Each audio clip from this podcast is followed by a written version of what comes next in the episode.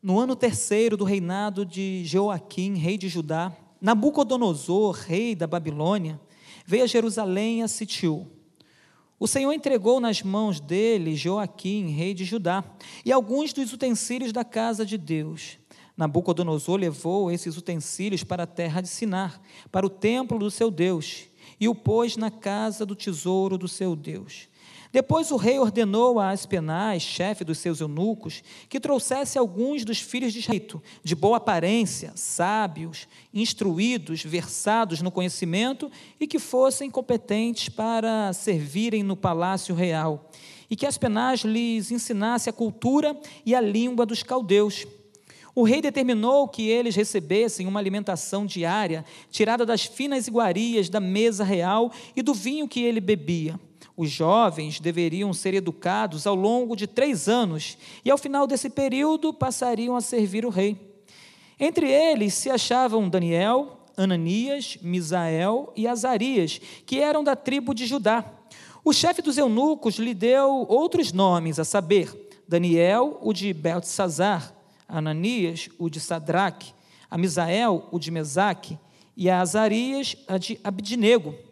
Daniel resolveu não se contaminar com as finas iguarias do rei, nem com o vinho que ele bebia. Por isso, pediu ao chefe dos eunucos que lhe permitisse não se contaminar. Agora a gente vai para o capítulo 3, do verso 1 ao 3. Só passar a folhinha aí. Verso 1 do capítulo 3. O rei Nabucodonosor fez uma imagem de ouro que tinha 27 metros de altura e 2 metros e 70 de largura, que, era, que ele levantou na planície de Dura, na província da Babilônia. Então o rei Nabucodonosor mandou reunir os sátrapas, os prefeitos, os governadores, os juízes, os tesoureiros, os magistrados, os conselheiros e todos os oficiais das províncias, para que viessem à cerimônia de inauguração da imagem que o rei Nabucodonosor tinha levantado. Então se reuniram os sátrapas, os prefeitos, os governadores, os juízes, os tesoureiros, os magistrados, os conselheiros e todos os oficiais da províncias para a cerimônia da inauguração da imagem que o rei Nabucodonosor tinha levantado e ficaram em pé dia e ficaram em pé diante da imagem que Nabucodonosor tinha levantado. Vamos lá para o versículo de número 10. O Senhor, é, o Senhor, ó rei, baixou um decreto ordenando que todo homem que viesse, que ouvisse o som da trombeta, da flauta, da harpa, da cítara, da lira, da gaita de foles e todo tipo de música, deveria se prostrar e adorar a imagem de ouro. E que todo aquele que não se prostrasse e não adorasse seria lançado na fornalha de fogo ardente. Há uns homens judeus que o Senhor, rei, pôs como administradores da província da Babilônia, Sadraque, Mesaque e Abidnego. Esses homens fizeram pouco caso do Senhor, ó rei. Não prestam culto aos seus deuses, é, não prestam culto aos deuses do rei, nem, nem adoram a imagem de ouro que o Senhor levantou. Então Nabucodonosor, irado e furioso, mandou chamar Sadraque, Mesaque e Abidnego, e eles foram levados à presença do rei. Nabucodonosor lhes disse: Sadraque, Mesaque e Abidnego, é verdade que vocês não prestam culto aos meus deuses, nem adoram a imagem de ouro que levantei? Agora, pois, se vocês estão prontos, ouvirem o som da trombeta, da flauta, da cítara, da harpa, da lira, da gaita de fole, é, é, prostrem-se e adorem a imagem que eu fiz. Mas se não adorarem, serão no mesmo instante lançados na fornalha de fogo ardente. E quem é o Deus que o poderá livrar das minhas mãos?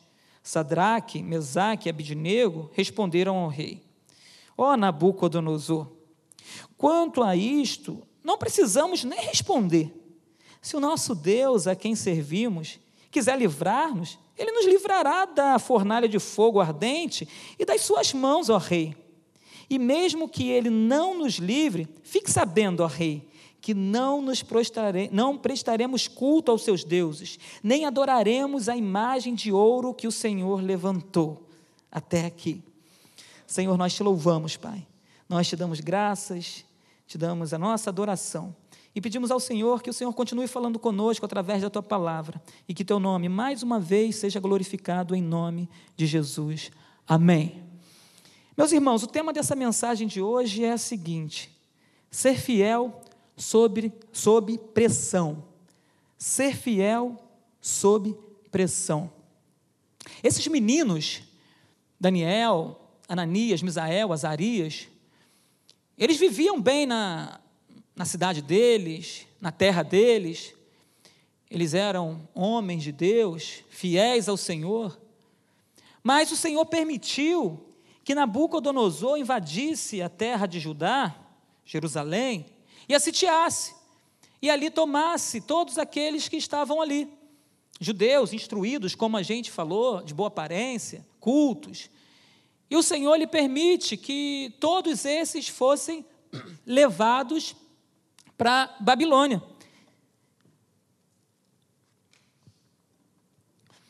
E todos eles foram levados, não somente os quatro meninos, mas outros é, companheiros, amigos, judeus que ali moravam, que tinham as mesmas características deles quatro. E foram levados até a Babilônia para que ali eles pudessem ser escra serem escravos de Nabucodonosor e servirem o rei nas províncias ou até mesmo no palácio. E esses meninos, eles saem do convívio da sua família, da sua casa, dos seus amigos, e eles vão para uma terra estranha. Eu gosto dessa passagem. Eu já preguei algumas vezes a respeito dessa passagem, e eu não me canso de, de, de pregar sobre esses meninos, porque essa passagem dá para você pregar sobre várias coisas, várias aplicações, a gente consegue tirar, e eu já preguei algumas vezes sobre, de repente, capítulo 1, ou 2, ou 3, e a gente vai lendo e Deus vai dando mensagem a respeito desses meninos. E eu estava lendo hoje, ele foi colocando no meu coração para que eu pudesse também compartilhar com vocês aquilo que ele estava falando comigo nessa tarde. E, e esses meninos, eles saíram de uma terra de conforto, de uma terra de adoração, onde todos adoravam ao mesmo Deus que ele. Porém, eles foram desafiados a serem fiéis numa terra estranha, serem fiéis onde os familiares deles não estavam presentes, serem fiéis aonde o povo não adoravam somente, não adorava somente a Deus, mas ali haviam diversos deuses, inclusive o próprio Nabucodonosor se sentia um deus e, se, e foi levantada uma estátua para adoração desse deus. Porém, em meio às pressões, em meio a tudo aquilo que estava, eles estavam sendo submetidos, em meio a tanta situação contrária, eles se mantiveram fiéis ao nome do Senhor Deus, o Deus a quem eles serviram. Em meio àquelas pressões todas, eles continuaram olhando para o Senhor. E eu fico observando, eu acho que, que é muito difícil. É muito difícil para um homem de Deus, uma mulher de Deus, é, sair da sua terra, do meio dos seus, daqueles que creem no, no mesmo Deus que você, naqueles que têm o mesmo pensamento que você, e vai para uma terra distante. Não é fácil, é difícil. Porém, se esse homem, essa mulher de Deus que sai, que vai para uma terra estranha, um país estranho, diferente, uma língua estranha, ou sai do nosso estado e vai para um outro estado, e vai para lá, por mais que seja difícil, se ele é fiel a Deus, ele vai ser fiel a Deus aqui e vai ser fiel a Deus lá. Porque pode ser que eu não esteja vendo, mas o Senhor ele vê todas as coisas. O Senhor ele conhece cada um de nós estando dentro da nossa casa aqui no Rio de Janeiro, como se a gente estivesse lá no outro país, lá nos Estados Unidos, na China, no Japão. Ele conhece a mim e a você. E pode ser que, que a pessoa vá para distante do seu povo, e lá ele comece a pensar em diversas situações contrárias à que ele fazia aqui, e talvez ele comece a fazer lá, pensando: ah, minha mãe não vai ver, meu pai não vai ver, meus amigos não vão ver. Porém, há um Deus que vê todas as coisas. Há um Deus que nos conhece aonde quer que estejamos. E lá, ainda que estejamos lá, o Senhor, Ele vai ver. No outro dia eu estava até pregando aqui sobre alguma questão, e eu falei que, eu falei, ó, É, você pode até estar longe e olhar para um lado e olhar para o outro e não ver ninguém. E certamente não vai ter ninguém. Seu pai não vai estar lá, sua mãe não vai estar lá. Você vai mandar um WhatsApp para o seu melhor amigo achando que ele te seguiu. Vai mandar, e aí, cara, tá onde? Manda uma foto. Ele vai mandar lá no Rio de Janeiro e você lá em São Paulo. Aí tá, aí tá, tá lá, agora eu posso fazer. Aí tu vai, a pessoa vai e começa a fazer aquilo que não convém que ela faça. Ela olhou para um lado, olhou para o outro, não viu ninguém. Porém, tenta, eu até falei, tenta dar uma olhadinha para cima. Dá uma olhadinha para cima, porque é um Deus que está te olhando, é um Deus que está te vendo. E tem gente que nem fala, nem vou olhar, misericórdia, se eu olhar, eu sei que Deus está me olhando. E a palavra de Deus diz que Ele está conosco todos os dias. A palavra de Deus diz que Ele dá ordem aos seus anjos a nosso respeito. Então pode ser que a mãe, o pai, o amigo, as pessoas não estão ali perto, mas tem um anjo que está do seu lado, tem o Espírito Santo que está em você. Então, se você não quer constranger as pessoas, lembrem-se, você pode constranger, constranger o Espírito Santo. Imagina, Espírito Santo ali, você, ele achando que você vai ser fiel, vai honrá-lo, só que aí você faz tudo o contrário, a pessoa faz tudo o contrário. A expectativa do Espírito Santo é que nós venhamos a ser fiéis, tanto aqui quanto lá, quanto no Iapoque, quanto no Chuí. Então a gente precisa ser fiel de uma extremidade a outra extremidade. Eu preciso ser fiel ao Senhor aqui no Brasil e eu preciso ser fiel ao Senhor lá no Japão. Porque o Deus que está aqui no Brasil é o mesmo que está no Japão. O Deus que me olha aqui é o Deus que me olha no Japão. E esses meninos, eles tinham isso com eles. O Deus que me vê em Jerusalém é o mesmo Deus que me vê na Babilônia.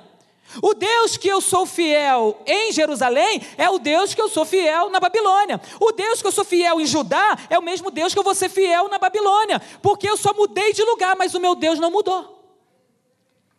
Eu posso mudar, a geografia pode mudar, mas a minha crença no Senhor, ela não muda.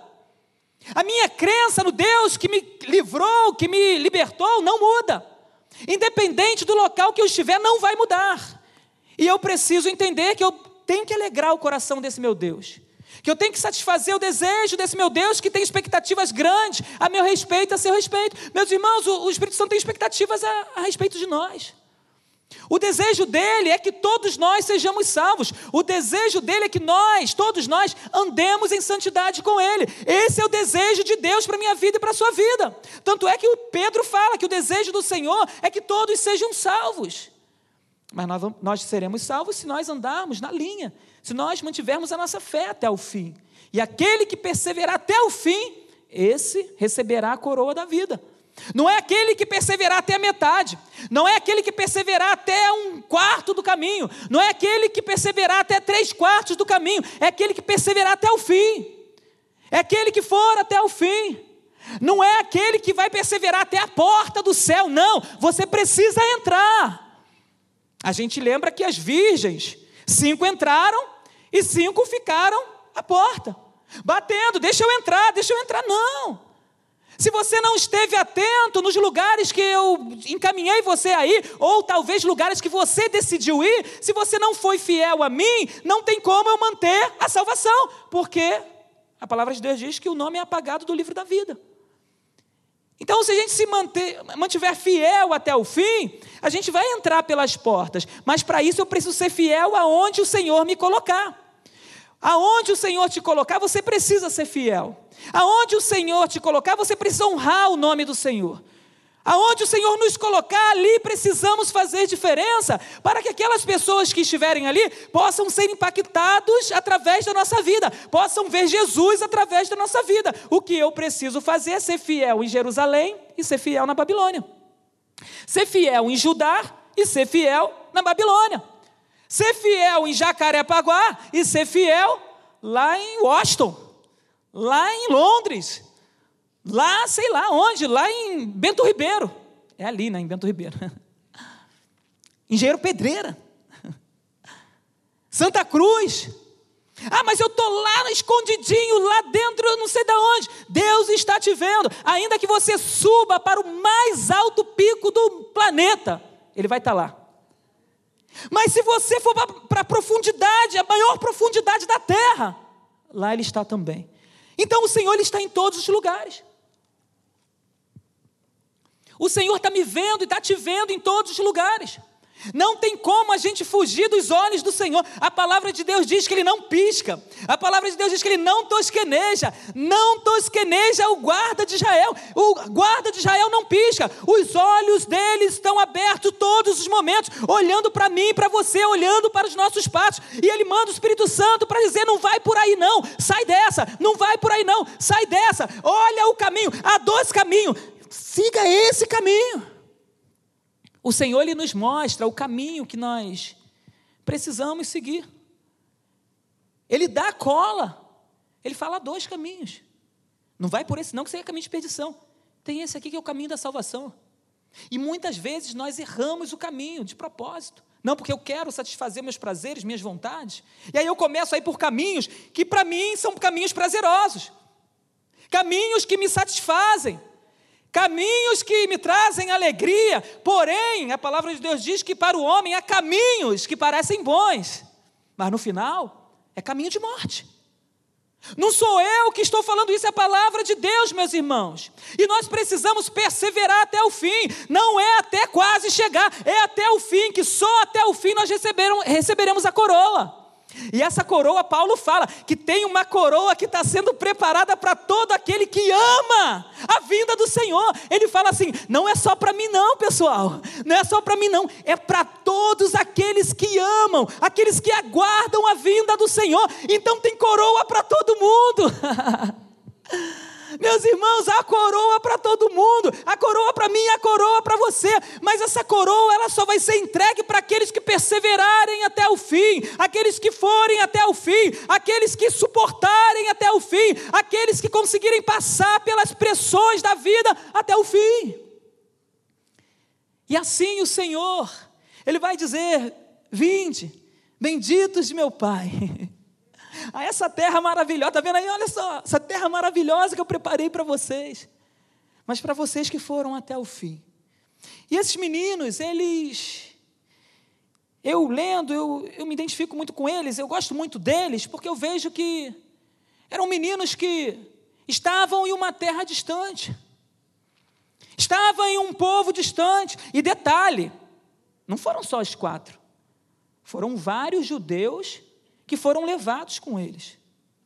Porém, quando a gente ouve a história, a gente não ouve a história de outros judeus que não se curvaram, que não se contaminaram, que não rejeitaram os manjares do rei. Não! Quando a gente ouve, hoje lê a história, a gente lê a história a gente identifica quatro homens, quatro que não se curvaram. Quando, quando o Nabucodonosor faz aquela estátua e manda todos que estão ali na província se curvarem, todos, ou melhor, quase todos se curvam. E entre aquele povo todo tinha um monte de judeu.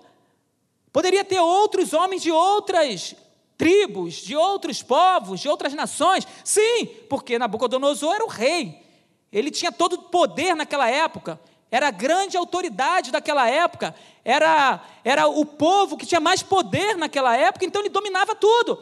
Então tinha gente de tudo quanto era canto, e no meio daquela galera ali tinha um monte de judeus. Só que quando ele manda todos se curvarem, quase todos se curvam.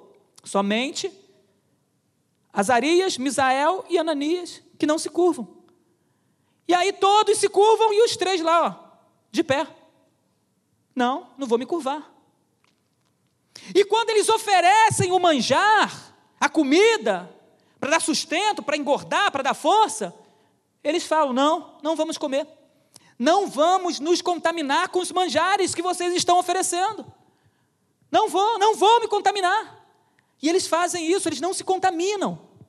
Não se contaminam diante de tudo aquilo que eles estão vendo. Talvez coisas atraentes, meus irmãos. Coisas que talvez, se a gente for analisar hoje, coisas que dariam dinheiro, dariam lucro. Só que eles disseram: não, não quero.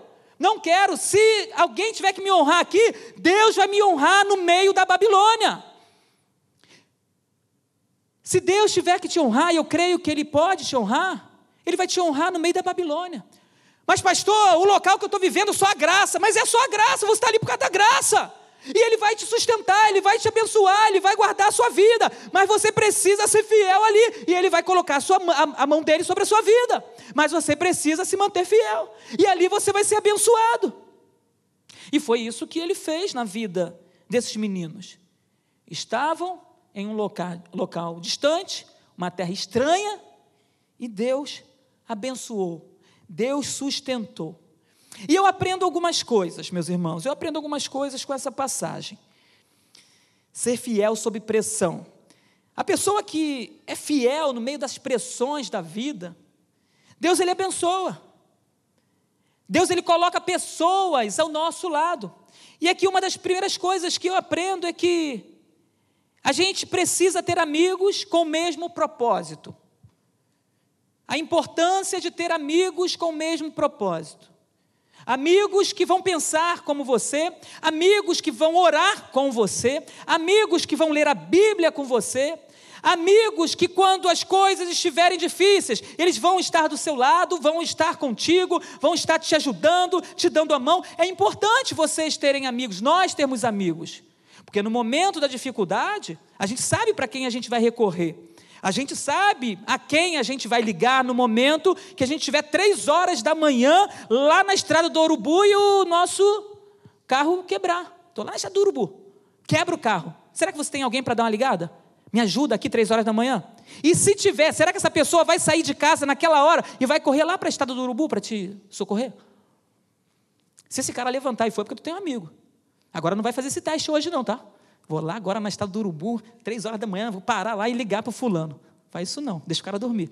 Só se quebrar mesmo, tá? Se quebrar, tu liga. E aí você vai ver se você tem um amigo. Já aconteceu comigo algumas vezes eu quebrar o carro lá longe, em Petrópolis, e ligar para um amigo: me, me socorre aqui, me ajuda aqui. Correu para ir lá me ajudar. E não foi uma vez, não, foram duas ou três. Liguei, vem aqui, me ajuda, me socorro. Estou indo, estou indo, espera aí que eu estou chegando. Como eu tenho guardado no meu coração e como eu oro por essas pessoas? São amigos. Amigos de verdade. Pessoas que a gente pode contar. Mas você tem contato o tempo todo com essas pessoas, às vezes nem tem tanto contato. Às vezes o trabalho, a correria e tudo a gente não consegue, mas a gente tem pessoas que a gente pode pedir socorro, que a gente pode contar, pessoas que nos amam e pessoas que nós amamos. Pessoas que, quando o negócio apertar, a gente vai ter pessoas para estar do nosso lado. E essa amizade entre eles abençoava a vida um do outro. Daniel abençoava a vida dos meninos, os meninos abençoavam a vida de Daniel. Era recíproco o sentimento entre eles. Era um abençoando o outro, eram os três, os quatro andando de mãos dadas. Quando, olha só, vamos levantar uma estátua e, e todo mundo tem que adorar. Entre eles, eles deviam. E aí, o que a gente vai fazer, cara? Não vamos fazer isso, não, porque a gente adora Deus. Deus é o nosso Senhor e só a Ele prestará culto e tal. Lembra lá dos mandamentos? Não pode prestar culto a outros deuses, etc e tal. E aí, a gente vai para a fornalha. E, então vamos para a fornalha junto. Vamos para a fornalha. Mas a gente vai morrer. É, se a gente morrer, a gente vai para perto do nosso Senhor. A gente vai estar perto do nosso Senhor. Então, como Paulo lá, viver é Cristo, morrer é lucro. Então, quando todo mundo se dobrar, a gente não se dobra. Fechado? Fechou. E todos eles combinaram, e quando todo mundo se dobrou, os três lá, bonitões. Imagina o destaque.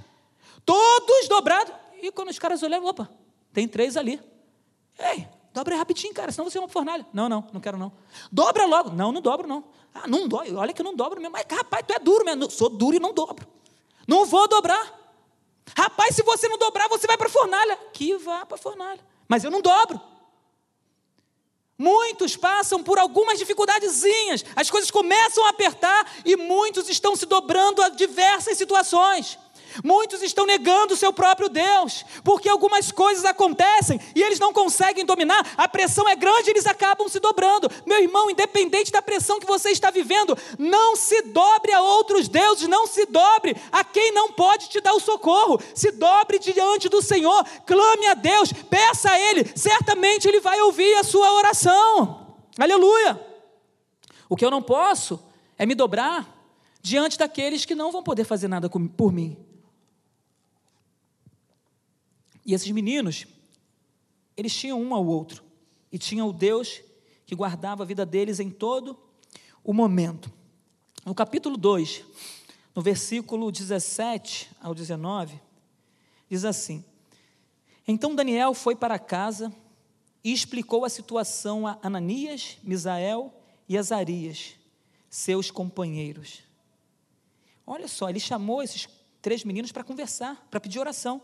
O 18 diz o seguinte: para que pedissem misericórdia ao Deus dos, dos céus sobre este mistério, a fim de que Daniel e os seus companheiros não fossem mortos com o resto dos sábios da Babilônia. Então o mistério foi revelado a Daniel numa visão de noite. Daniel bendisse o Deus dos céus. Tinha amigos. Nabucodonosor teve um sonho e tinham que revelar o sonho, mas na verdade não era para revelar o sonho que ele teve. Ele não contou o sonho. Ele chegou e falou assim: Eu gostaria que vocês falassem o que, que eu sonhei. Vocês vão revelar o que, que eu sonhei e vão revelar o, o significado do sonho. E os magos, os feiticeiros, os, um monte de gente lá, mas, mas o Nabucodonosor, Ô Nabucodonosor, o Senhor pediu uma coisa difícil. Não há ninguém na face da terra que possa fazer isso. Ah, vocês estão de brincadeira comigo. Vocês estão querendo me passar a perna. Vocês estão querendo isso, vocês estão querendo aquilo. Não, Nabucodonosor, o Senhor não entendeu, rei. Não dá para poder descobrir o que o Senhor. Pô, o Senhor está me pedindo uma coisa difícil. Se fosse para interpretar o sonho que o Senhor contou para nós, é uma coisa, é eu interpretar. Mas o Senhor está pedindo para eu revelar o sonho que o Senhor teve. Aí fica difícil, fica complicado. O Senhor está complicando a minha vida. Ele é? Então tudo bem. Então, se você não revelar, vai morrer. E todos vão morrer junto com vocês. Gente, isso chegou aos ouvidos de Daniel. E Daniel, o que ele fez? Correu para os amigos. Foi lá e falou: galera, olha só, vamos orar. Por quê? Porque Nabucodonosor quer matar todo mundo. Por quê? Porque ele teve um sonho que ele nem lembra. Ele não sabe qual sonho que ele sonhou. E ele quer que a gente revele para ele o sonho e a interpretação do sonho. O que a gente faz? Vamos orar. E eles começaram a orar: Senhor, tem misericórdia, Senhor, revela o sonho desse homem. Oh, Senhor, em nome de Jesus. E não somente o sonho, o que significa o sonho também. Deve ter sido engraçado. E trágico também, né? Porque imagina, o cara vai me matar. Só que eles oram a Deus juntos. A gente precisa ter amigos que vão orar por nós quando a pressão estiver forte. Amigos que vão orar por nós quando a situação estiver contrária, quando a tempestade chegar, quando a perseguição chegar, a gente vai para o joelho, orar ao Senhor, pedir socorro a Deus. E aí o Senhor vai olhar para nós com um olhar de misericórdia e vai abençoar, vai ouvir a nossa oração. Mas eu preciso ir para o joelho, eu preciso buscar pessoas que vão estar orando comigo, pessoas que têm o mesmo pensamento, pessoas que servem ao mesmo Deus. E aí Deus vai orar, ouvir a minha oração e a sua oração, meu irmão. E aí a gente vai ver o resultado de Deus na nossa vida. Aleluia! Imagina se eles fossem procurar um daqueles ali. Um daqueles que serviam a outros deuses. Olha só, caramba, ele vai matar todo mundo. É, vai matar mesmo.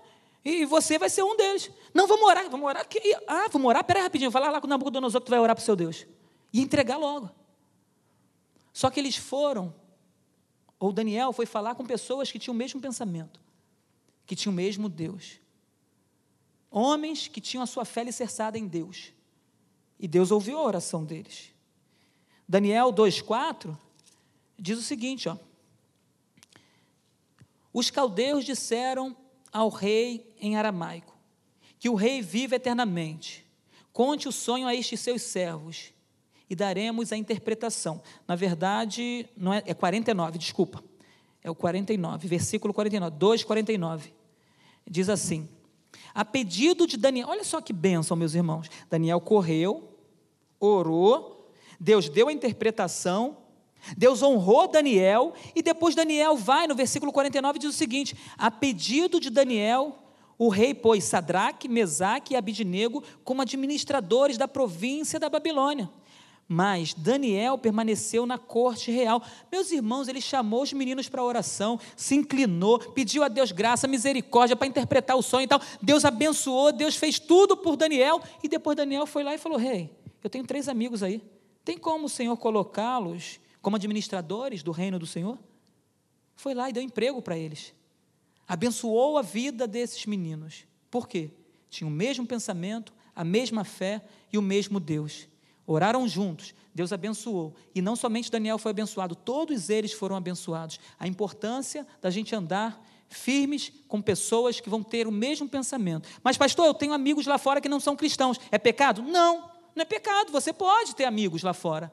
Mas será que quem vai convencer quem de alguma coisa? Se for você que vai convencer ele de que Jesus é o caminho, a verdade e a vida, amém. Agora, se ele te convencer de que o mundo é melhor, aí, meu irmão, a coisa está complicada.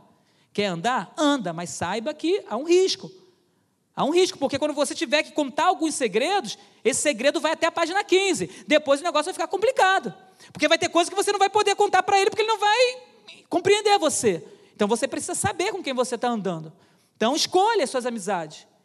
Principalmente amigos que tenham a mesma fé, que creem no mesmo Deus que você, que vão andar contigo uma milha, duas milhas, que vão te sustentar, que vão ser boca de Deus para a sua vida, que vão edificar a sua vida, que vão estar do seu lado no momento bom e no momento ruim também. Então vá, esteja com esses. Olha, e busque homens e mulheres, amigos e amigas que sirvam o mesmo Deus que você. Não é pecado você ter amigos lá fora, não. Não. Estou dizendo isso.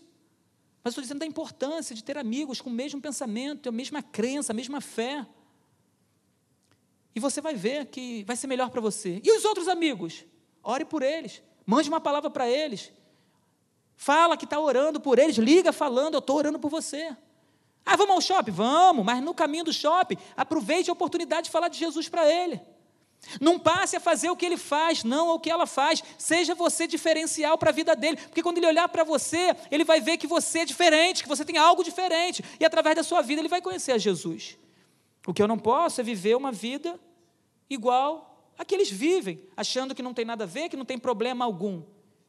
É de manchinha em manchinha, é de embaraço em embaraço que a gente vai se arruinando, que a gente vai indo para o caminho do mal, que a gente vai entrando para o buraco e quando a gente olha, a gente está no mais profundo do abismo. Porque a gente começou um negócio que não tinha nada a ver, que era bem tranquilo, porque era com o seu melhor amigo, mas aquele melhor amigo que não tinha uma fé alicerçada em Jesus.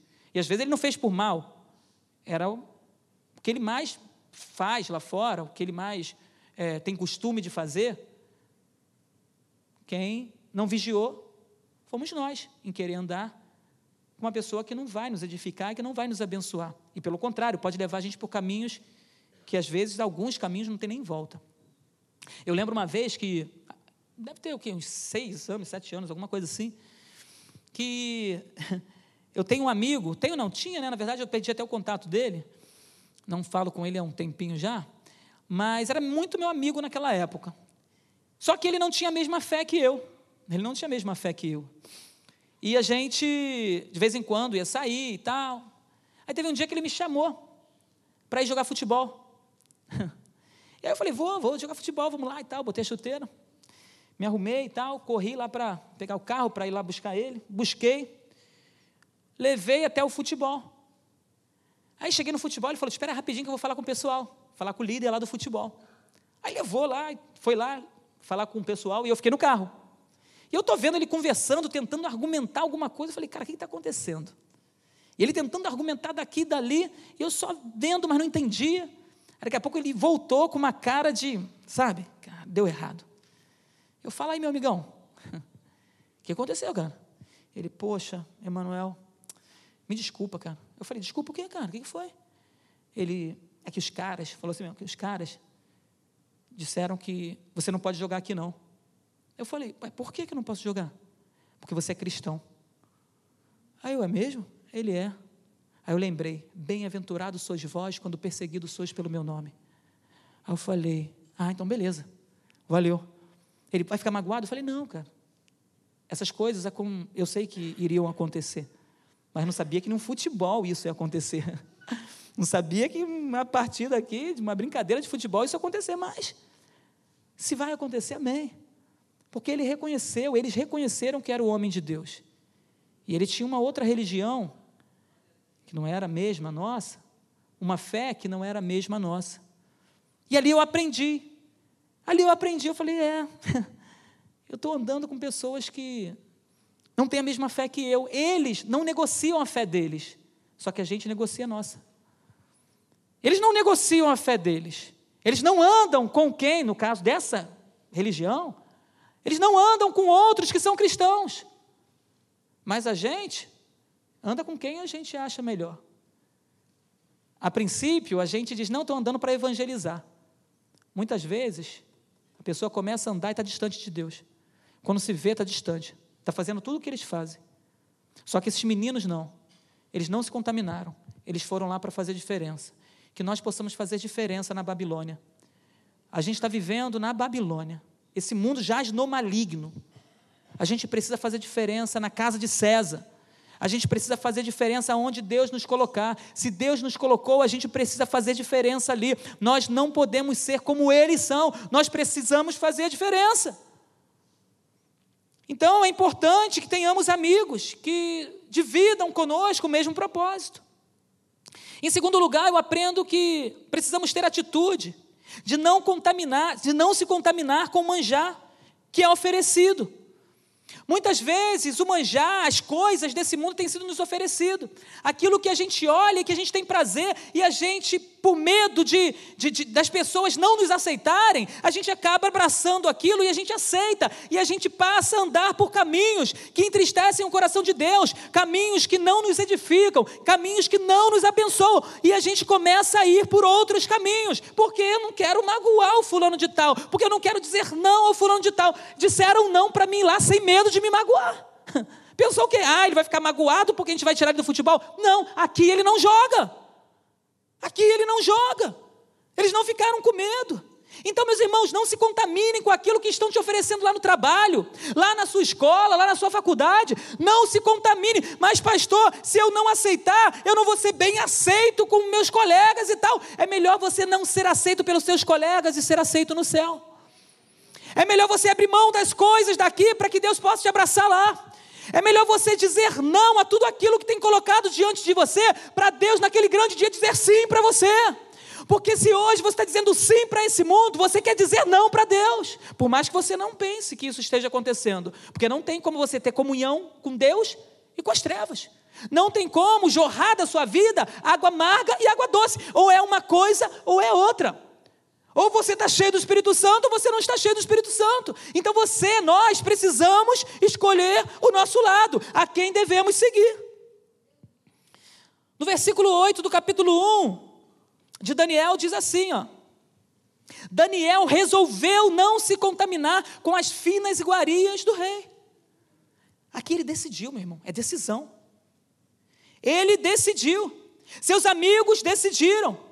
Eles estavam com o mesmo propósito. E ali eles possivelmente devem ter feito uma reuniãozinha e falado: cara, olha só, quando chegarem para a gente para oferecer, a gente vai dizer não, mas a gente vai morrer de fome. Pode ser que um ou outro deve ter falado: e a gente vai morrer de fome. E dizer, não, nosso Deus, ele é conosco. Amém, é verdade, nosso Deus é conosco. Meu irmão, quando pintar a dúvida, por isso que é bom andar com o homem de Deus, porque quando você gerar uma dúvida no seu coração, uma preocupação, o outro vai olhar para você e falar assim: não, vale a pena continuar, vamos continuar. Deus vai vir por nós, Deus vai nos abençoar, Deus vai nos sustentar, Deus vai abrir a porta, não vamos desistir, não. Aí daqui a pouco o outro se enche também e fala: é verdade, vamos embora, vamos continuar caminhando, vale a pena. Meu irmão, nessa vida é um ajudando o outro, é um sustentando o outro, a gente vai chegar no céu junto. O que a gente não pode é deixar isso tudo nos contaminar e quando a gente chegar no céu, olhar para trás, cadê? Todo mundo ficou, ou pior, a gente ficou.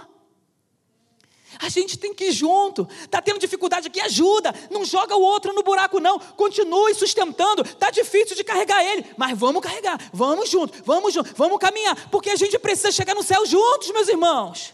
A salvação individual, sim, mas a gente está vivendo numa comunidade, a gente está vivendo numa igreja, a gente precisa estender a mão para o nosso irmão, a gente não pode é, afastar o nosso irmão, tem que abrir, abraçar, trazer para perto e vamos caminhar juntos.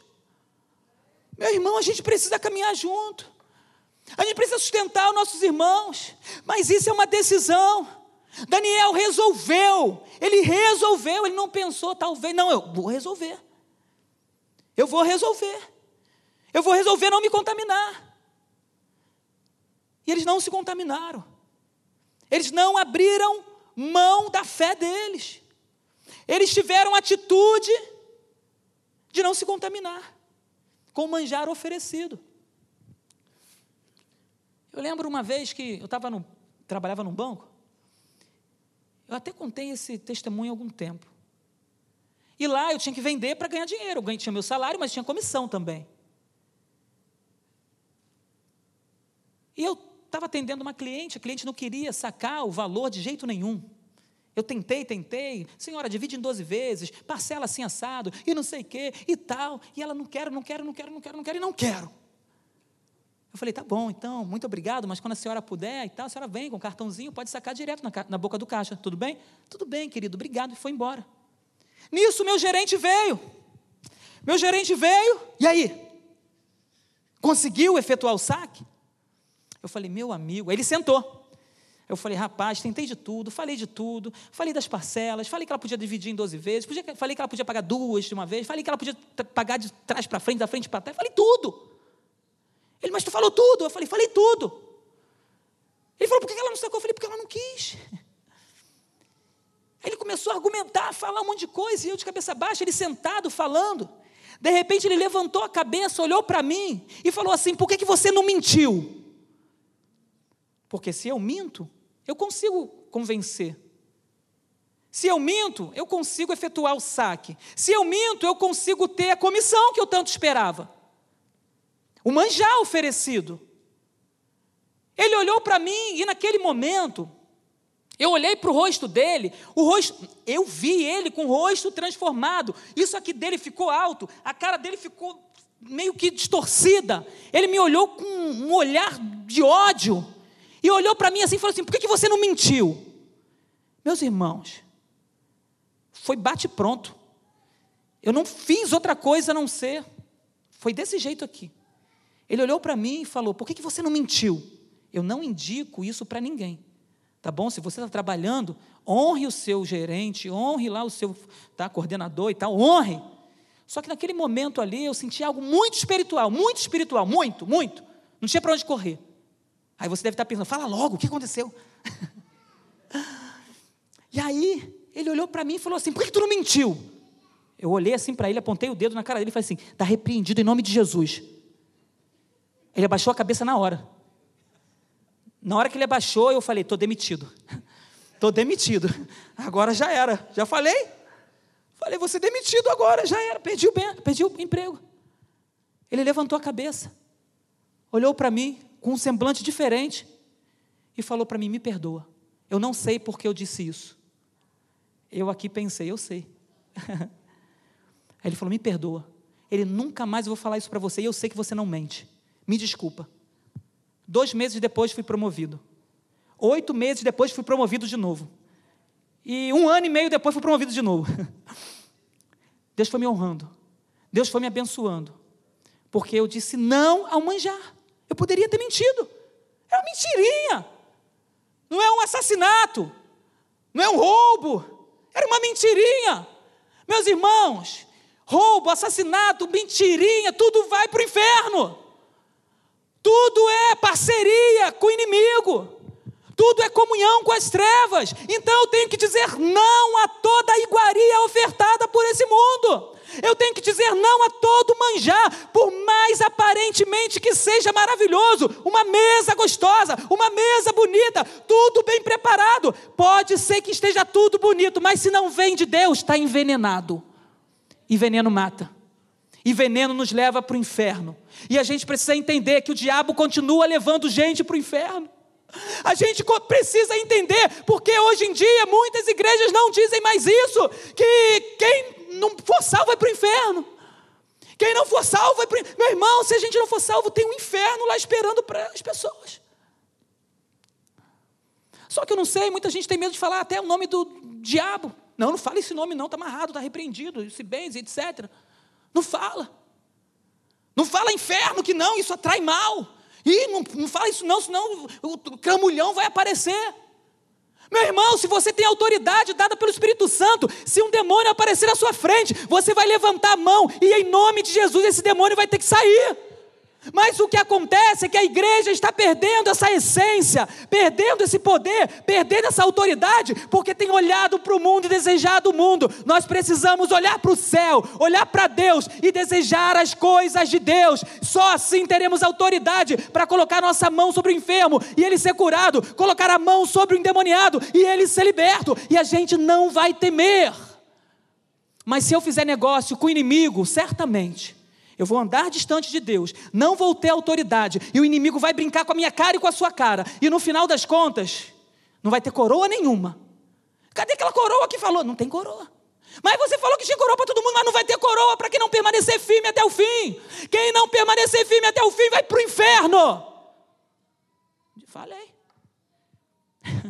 Mas vai, tem gente que não, não gosta que fale de inferno. Mas existe o inferno. Existe céu. E a gente precisa escolher um lado ou outro. O Senhor ele mostra os dois caminhos. E ele dá a dica: seguir por, seguir por esse. Segue por esse. Esse é o caminho que vai te dar a salvação. Amém?